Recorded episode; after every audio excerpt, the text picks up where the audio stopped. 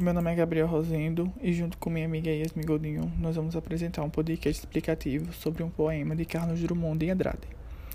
Ele foi um poeta, contista e cronista brasileiro considerado por muitos o mais influente poeta brasileiro do século XX.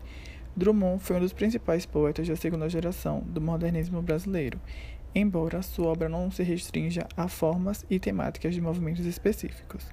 Os temas de sua obra são vastos e empreendem desde questões existenciais como o sentido da vida e a da morte, passando por questões cotidianas, familiares e políticas, como a utopia socialista.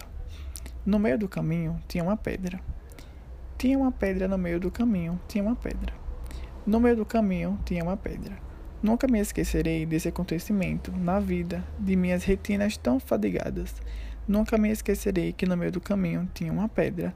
Tinha uma pedra no meio do caminho, no meio do caminho, tinha uma pedra. Olá, meu nome é Yasmin Silva e eu vou explicar um pouco sobre o poema No Meio do Caminho, de Carlos Drummond de Andrade. O poema recitado possui 12 versos e duas estrofes. As pedras mencionadas na poesia são como obstáculos ou problemas que encontramos na vida. Essas pedras podem impedir a pessoa de seguir o seu percurso, que nesse caso são os problemas que podem impedir de avançar na vida.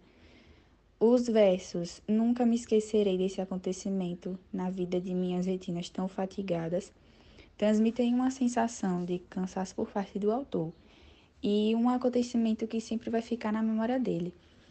As pedras mencionadas também podem indicar um acontecimento relevante e marcante para a vida de uma pessoa. E foi isso. Obrigada.